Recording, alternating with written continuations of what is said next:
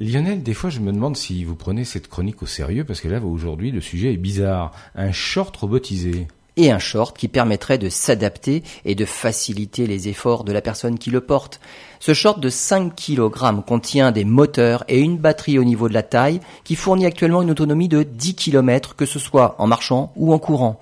Dans 99% des cas, ce short d'assistance à l'effort peut deviner l'activité de celui qui le porte, la marche, la course, monter les escaliers, et le short s'adapte à ces différentes allures pour une assistance à l'effort.